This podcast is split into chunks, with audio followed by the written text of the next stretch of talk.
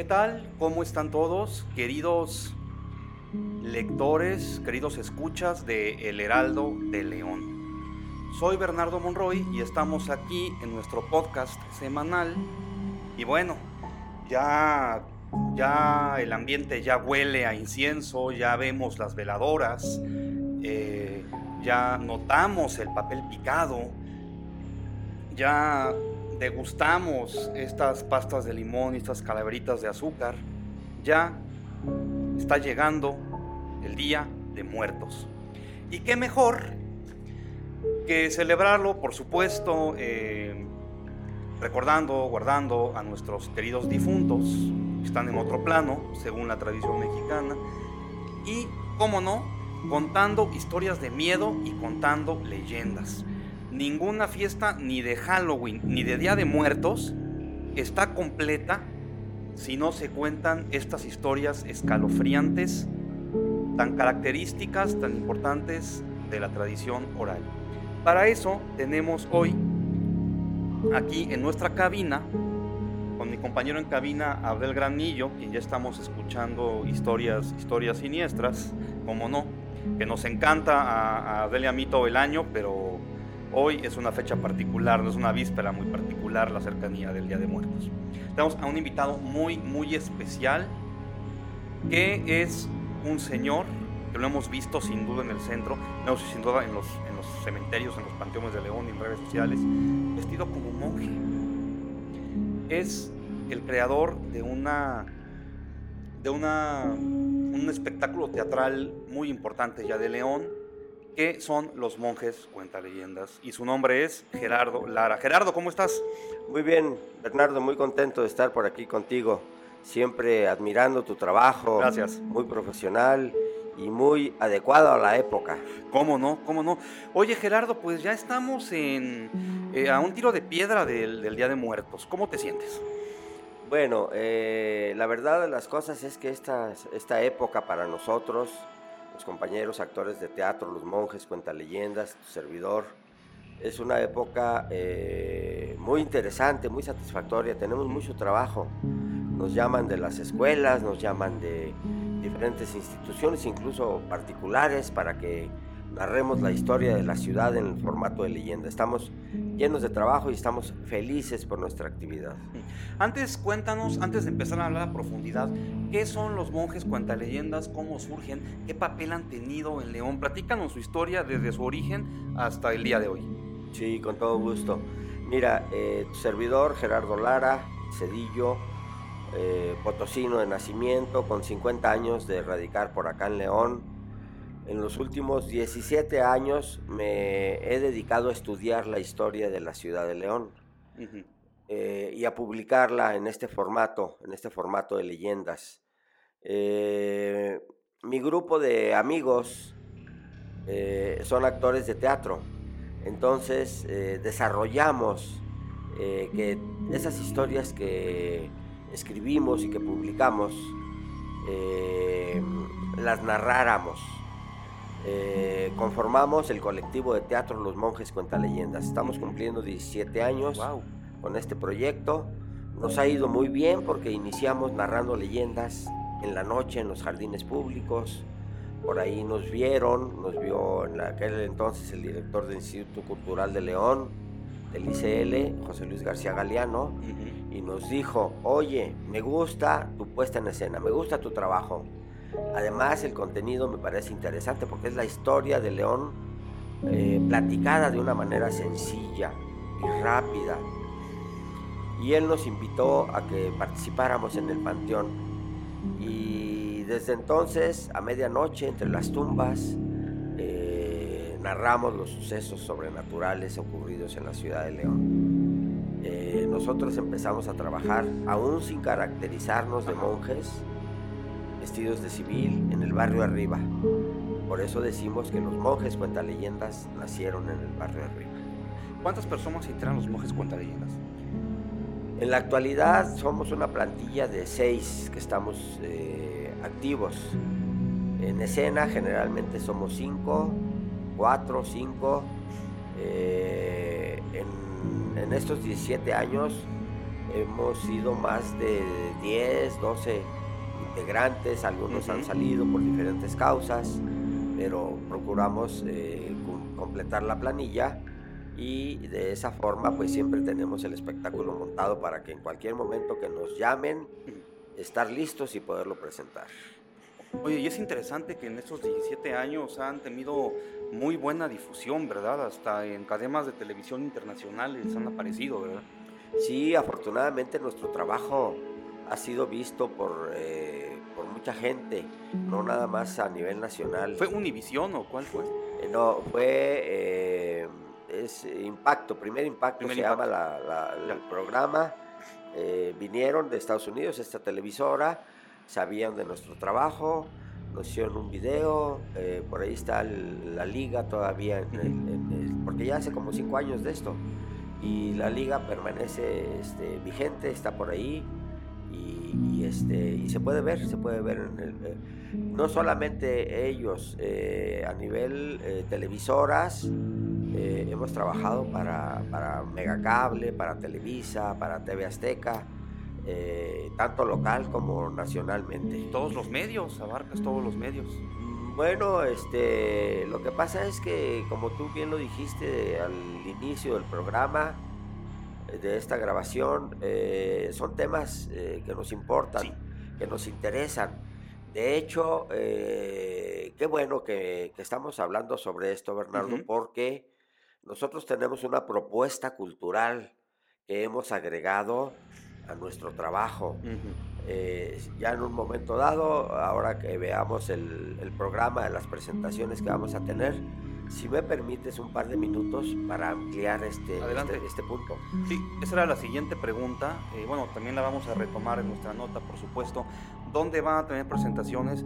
¿Dónde vamos a poder... ¿Por qué te parece lo dejamos hasta el final? Ya para que nos escuchen completamente y, por supuesto, invitar a todo el público. Me gustaría que nos platicaras ¿Qué es una leyenda? ¿Cómo definimos una leyenda? Escuchamos que la Llorona, escuchamos que Juan Manuel, que la mulata de Córdoba, que el diablo en la 20 de enero, etcétera, pero pues a lo mejor no sabemos lo que es una leyenda, ¿no? Pero tú, tú cómo la defines que tienes ya toda una vida, porque nos faltó mencionar que también esos libritos, esos folletitos que hay en puestos de periódicos de leyendas de León, pues tú los editas, eh, tú los escribes y, tú los publicas. Sí. como conocedor de las leyendas, ¿cómo definimos una leyenda? Fíjate que esta pregunta me gusta mucho. Siempre eh, procuramos eh, hacerle eh, saber al público porque pueden pasar los años y la gente muchas veces no se entera de las cosas. Sí. La definición de la palabra leyenda. Texto escrito que deberá leerse. Entonces, lo que nosotros investigamos, escribimos, publicamos en el formato, en ese formato de leyenda, se ha leído a través de los años siempre con mucho interés. Pasan los años y se sigue leyendo, leyendo, leyendo y se convierte en una leyenda. Ahora, es bien importante identificar los dos tipos de leyenda que nosotros eh, publicamos y narramos. En alguna ocasión tuve una conversación con el cronista de la ciudad de Guanajuato, ya fallecido, don Isauro Rionda Reguín. Cuando me, visitó en el stand a donde había sido invitado por el gobernador, en, aquel entonces el gobernador Juan Manuel Oliva, a que promocionáramos nuestra publicación de leyendas.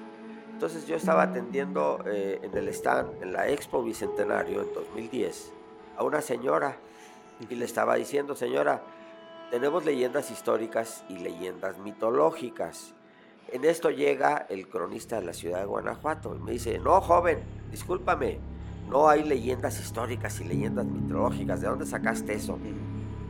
Le dije, don Isauro, desde luego yo de inmediato lo reconocí. Le dije, don Isauro, mire, eh, para nosotros leyenda histórica es aquel texto eh, que se ha leído miles de veces y que se ha convertido en leyenda y que su contenido es histórico, es decir, lo que está basado en sucesos reales que se pueden comprobar científicamente, ya sea con nombres de personas, con sucesos. Eh, la historia está escrita, eh, hay edificios, hay, hay forma de saber que aquello sucedió. Entonces, eso es histórico. Sí, estamos de acuerdo. dije, ahora, lo mitológico. Para nosotros, con nuestro trabajo, hemos identificado que la gente cuenta cosas que ha vivido o que ha sabido que alguien vivió muy de cerca. Entonces, las cosas, los sucesos sobrenaturales que no se puedan comprobar científicamente, pues son mitos y son leyendas mitológicas. Por supuesto. Dice, ah, perfecto, tienes toda la razón. Estoy de acuerdo contigo. Nada más por eso véndeme una de cada uno de los títulos que tengas. En aquel entonces teníamos como 30 títulos, pues se los llevó todos. Y, este, y eso es para nosotros lo que es una leyenda. Ahora, ¿cómo hacemos nuestro trabajo? Bueno, eh, yo he tenido la fortuna y la oportunidad de estar estudiando en los últimos años, desde un diplomado que tomé en la Universidad de León, la UDL, sobre eh, guía de turistas, empezamos a ver la historia de la ciudad de León. A mí me empezó a interesar mucho la historia de León, porque es hermosísima. Por ahí eh, tuve en mis manos algunos textos que dije, esto lo tiene que saber la ciudadanía en, general, lo tiene que saber el pueblo. Y, empecé a estudiarlos. Después tuve otros diplomados en la Ibero sobre turismo, en la Universidad de Guanajuato sobre historia, en el mismo archivo histórico municipal sobre historia local. Hemos tenido varios diplomados, incluso eh, dentro de la Universidad Meridiano, con el proyecto cultural León Prehispánico, también diplomado sobre arqueología. Eh, posteriormente me capacité también como instructor de guías de turistas, tanto en el Instituto Estatal eh, de Capacitación y eh, estoy certificado por la Secretaría del Trabajo y Previsión Social. Todo esto, con todo esto quiero decir, la información que publicamos tanto en la publicación Leyendas de León como la que presentamos en las historias que narramos con los monjes cuenta leyendas está sustentada. Siempre hacemos la aclaración, sucesos históricos, sucesos mitológicos. Excelente. Oye, ¿por qué nos llama la atención o por qué nos gustan las leyendas? Las leyendas se siguen contando. Primero eran leyendas de la colonia o México prehispánico, luego fueron ya leyendas urbanas, como las definen los folcloristas de Estados Unidos, ¿no? Estas leyendas que ocurren, como su nombre lo dice, en un entorno urbano, ¿no? Esta, la chava que pide aventón en un coche y al final te cuenta que es un fantasma, este, la supuestamente que había un fantasma entre tres hombres y un bebé, o que el exorcista es una película maldita, y en un entorno urbano. Y ahorita con el mundo digital surgen las llamadas creepypastas, ¿no? Que los backrooms, que son un acceso a un mundo alternativo al nuestro, que son puros niveles horribles de pesadilla. O sea, aunque estemos en Internet y el mundo digital, sigue habiendo leyendas. Uno pensaría que se han acabado, pero no siguen. Entonces, ¿por qué esta necesidad que tenemos los seres humanos de, aferrarnos a las leyendas? Sí, seguramente eh, una de las cosas que influyen para ese comportamiento es, por un lado, el temor a lo desconocido y siempre andamos buscando algo que no alcanzamos a comprender. Eh, una de las leyendas muy, muy famosas en León en los últimos 40 años, 38 años, pues es la, aparición del diablo en la calle 20 de enero, en la funeraria. Esa invariablemente nos la piden. Hay gente que dice, ya la conozco, pero por favor cuéntenla. Claro. Nada menos anoche tuvimos una función en, la Casa de la Cultura y, la gente la pidió, no la teníamos eh, programada para narrarla y la gente la pidió, entonces, claro, le tenemos que dar gusto a la gente. Por supuesto. Y, aún con eso. Y, lo que pasa, yo creo que de algún modo es ese temor a lo desconocido, esa falta de capacidad para entender cosas que no están a nuestro alcance y que nos llaman la atención y que nos eh, tocan las fibras muy internas que nos mueven el tapete y, que nos gusta que la adrenalina corra por, nuestra, por nuestro cuerpo y, sentir esas emociones al extremo. Ahora, bueno, eh, ya que estás aquí, quisiera aprovechar para que nos, nos, contaras una leyenda, por favor, como ese estilo de los monjes cuenta leyendas. Digo a nuestro, nuestro auditorio que todos, toda la gente tiene que, tiene que verlos en algún momento crean una atmósfera maravillosa ustedes ahí con sus túnicas, con sus capuchas, moviendo el incienso, con, con las veladoras, o sea, un ambiente yo diría que entre, entre místico, entre religioso, eh, eh, solemne y también siniestro. Entonces, por favor, platícanos una, una leyenda, por favor. Eh, te voy a dar a, escoger, Bernardo. Tenemos por aquí a la mano una leyenda que está basada en un suceso histórico. y es, una, es un suceso que, bueno, si, si, me dices que esa vas a conocer ahorita, ya, ya lo conoces, ya lo conoces porque es el dominio público. Y, y, un suceso sobrenatural. Eh, una es Pandemia de 1833, con, con los sucesos reales del cólera en aquella época, 1833, pronto serán 200 años. Mm. Y la otra que te presento es El fantasma de la calle Libertad, o puede ser eh, La taconeadora de la cuadra del diablo. Tú dime, tú dime cuál narración. La taconeadora yo no la conozco. Y no creo que muchos de nuestros no la conocen, así que vamos pues con esa leyenda. Con todo gusto.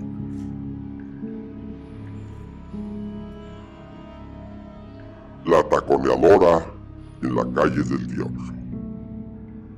Hay en el barrio arriba una calle donde dicen que se aparece el diablo. Sí, por la séptima cuadra de la calle 20 de enero, por los años de 1950, vivía en un departamentito con balcón a la calle un famoso curtidor de apellido Ramírez.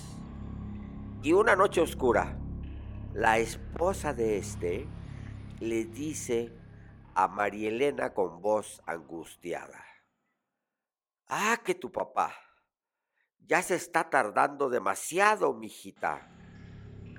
Ya sé que es viernes, pero acaba de dar la medianoche Mira nomás, nunca tarda tanto sin avisar. Además, la farola de la banqueta hoy está apagada no hay nada de gente en la calle. Mira, ni los coches pasan. María Elena era una linda niña que no necesitaba todos los dedos de sus manos para señalar su edad. Y esa fría noche, se entretenía jugando en el piso de la sala, junto al balcón, desde donde su mamá le dice, ¡ay, qué bueno! Allá viene ya el coche de tu papá. Al oír esto, la pequeña salió corriendo a asomarse para ver la llegada de su padre. Recuerdo claramente, nos contó María Elena a los monjes, que una señora alta, delgada, vestida totalmente de negro, caminaba en la misma dirección que circulaba el coche de papá. Mi madre y yo observábamos en silencio cómo la mujer coqueta contoneaba la cadera y sonaba fuertemente sus zapatos de tacón que a cada paso retumbaban en toda la cuadra. Al llegar papá en su coche a la altura de donde caminaba la extraña mujer, esta intempestivamente se arrojó a las llantas del automóvil, como queriendo suicidarse. El coche se enfrenó bruscamente produciendo un fuerte rechinido y parando unos metros adelante. Mi madre, desesperada, se llevó sus manos a la cabeza y jalándose los cabellos gritó, Jesucristo, ampáranos. Mi padre de inmediato bajó del coche para auxiliar a la pobre mujer y volteando hacia el balcón cruzamos miradas los tres. Cuando de pronto, de abajo del coche, se incorporó un bulto, transformándose en un tremendo perro negro de largo hocico que entreabierto mostraba grandes colmillos. La plegaria de mamá hizo que el animal volteara hacia el balcón. Yo me quedé inmóvil, llena de pánico. Lo siguió diciendo María Elena. Oh Dios, tiemblo al recordar esos brillantes ojos rojos que me vieron con odio por unos segundos pero que a mí me pareció toda una eternidad. La madre de la niña seguía rezando y a punto del llanto hasta que el animal desapareció. Posteriormente el padre estacionó su auto y subió tembloroso al departamento. Ya más calmados los tres, recapacitaron en todo lo que había pasado y en lo único que nunca se pusieron de acuerdo fue por dónde desapareció ese tremendo perro negro.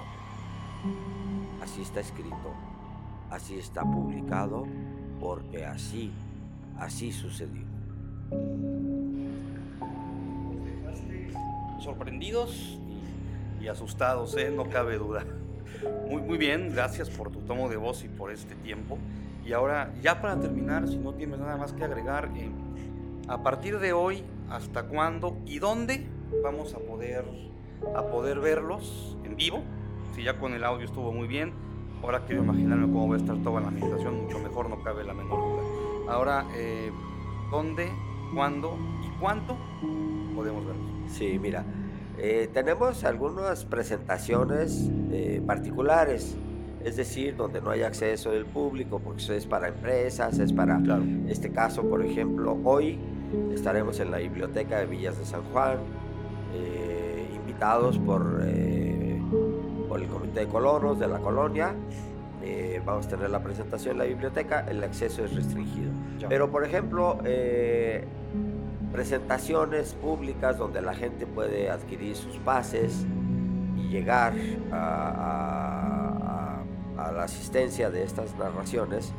El jueves vamos a estar en la casona antigua. Esta es una casona antigua que tiene cierta historia y ocurrieron, eh, ocurrió una tragedia y en años pasados que hemos estado ahí eh, hemos notado cierta vibra negativa incluso alguna manifestación a la hora que estamos en las funciones. Esto es eh, la casona antigua el jueves y el sábado próximo. ¿Dónde se ubica, perdón? Sí, se ubica en Emiliano Zapata, que es esta misma calle del periódico, pero ya del otro lado del 5 de febrero, en el número 312. 312, Emiliano Zapata 312. Jueves y sábado próximo a las 9 y a las 10.30 de la noche. Tenemos dos funciones para cada día. Al día siguiente, que es el domingo, vamos a estar en la Casa de la Cultura, en la sala de proyecciones del Cine Club.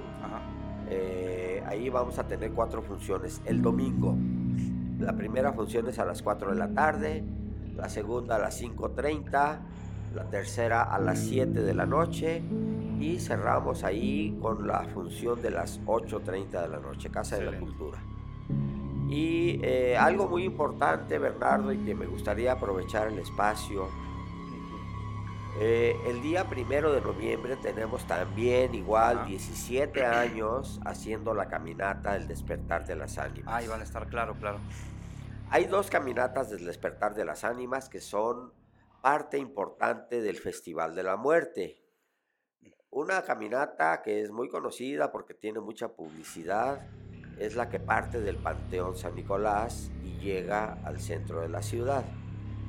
Esta, esta caminata viene en tono festivo porque la gente viene cantando, viene bailando, viene conviviendo y, pues festejando, festejando como somos los mexicanos, que nos encanta mofarnos de la muerte y, y ese es el tono, tono festivo.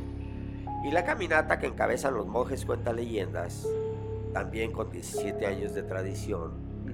Eh, eh, eh, tenemos un evento el día primero de noviembre a partir de las 10 de la noche tenemos una actividad cultural. A las 11 de la noche, perdón, en el Jardín Allende, Jardín Allende, Barrio Arriba. A las 11 de la noche llegan los monjes, cuentan leyendas, narran dos o tres leyendas luego a las 11.40 iniciamos la caminata del despertar de las ánimas. Genial. Esta caminata eh, parte del Jardín Allende, nos vamos por calle Allende, nos vamos por calle San Martín, donde fue Panteón hace poco más de 100 años. Ahí hacemos una parada, narramos una leyenda y procuramos que nos den las 12 de la noche caminando por los callejones oscuros del barrio arriba. ¿Por qué las 12 de la noche?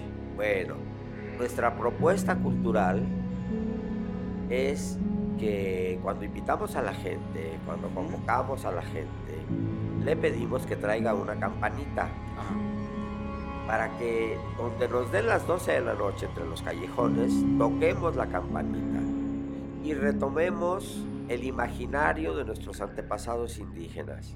¿Qué pensaban nuestros antepasados indígenas? Una, eh, ellos eh, decían que época de muertos era para que los muertos visitaran a sus vivos. Y decían que cuando una persona fallecía, su espíritu tardaba cuatro años en llegar al Mictlán, al lugar donde descansarían por siempre eh, eh, sus almas. Entonces, la propuesta cultural nuestra es 12 de la noche, inicia formalmente Día de Muertos, toquemos la campanita, pensemos en nuestros seres queridos que tienen menos de cuatro años de fallecidos y digámosles, hermano, mamá, amigo, visítame. Hoy es día que debes visitar a tus vivos. Vamos a pasarla juntos este día. Te hemos instalado el altar de muertos en casa. Tenemos las viandas para convivir. En la noche, cuando levantemos el altar, pasémosla juntos. Entonces es una invocación a, las, a los espíritus de, de nuestros seres queridos. Y pues la gente viene, viene en un tono reflexivo, viene pensando en sus seres queridos, viene tocando la campana, viene, mucha gente viene llorando porque tiene algún fallecido de hace un mes, de hace un año, cuando, cuando se les empieza a extrañar más a los que se nos adelantan el camino, y, y se convive de una manera distinta. Este es tono reflexivo, y esa es nuestra propuesta cultural. Para terminar ese recorrido, llegamos precisamente por la 20 de enero, esquina con calle Cuauhtémoc, a la exfuneraria donde se estaba velando al brujo Elpidio, por allá de los años 80 del siglo pasado. Hacemos una oración de dos minutitos nada más. Eh, si de alguna manera esa oración y dentro de las de las creencias católicas sirve para sacar el alma del brujo el pidio que hizo tanto mal a los leoneses, de donde esté, bueno, pues habremos hecho nuestra buena obra de la vida. Se tarda en suceder esto, bueno, pues nuestra intención es esa. Dos minutitos, una oración en honor, no en honor, perdón, eh, para aplicarle al brujo el pidio nos retiramos. Llegamos igual a las, a las afueras de la Casa de la Cultura, esto es a las 12.20 aproximadamente, es decir, nuestro evento dura 2 horas 20 minutos, incluyendo eh, la actividad cultural a las 10 y terminando a las 12.20 aproximadamente en Casa de la Cultura. Excelente. Pues bueno, toda una cátedra de leyendas que nos has dado. ¿Cuánto costo tienen los boletos? ¿Y dónde los podemos conseguir? perdón. Eh, ¿Cuánto cuestan los boletos y dónde los podemos conseguir? Correcto. Mira, los boletos para las presentaciones, tanto de, la Casona Antigua como de la Casa de la Cultura, cuestan 60 pesos. Eh, se pueden conseguir en la caseta de periódicos que está fuera de la Casa de la Cultura. Ya. Y eh, son los únicos el único punto de ventas sobre todo por el horario, ¿verdad? Sí, claro. Es un horario más amplio y, ahí están, están a, la, a la venta, Perfecto. la caseta de la Casa de la Cultura. Gerardo, pues muchísimas gracias. Lo que nos acaba de dejar eh, con ganas de, asistir a estos eventos, sin duda alguna. Ha sido eh, una sesión muy interesante, eh, muy amena, aprendimos mucho, pero también muy escalofriante. Muchísimas gracias, Gerardo. Muchas gracias. Que Dios los cuide. Gracias. Pues así es. Soy Bernardo Monroy con Gerardo Lara, fundador de los Monjes Cuenta Leyendas, con mi compañero en cabina, Abdel Granillo. me despido deseándoles a todos un feliz Día de Muertos.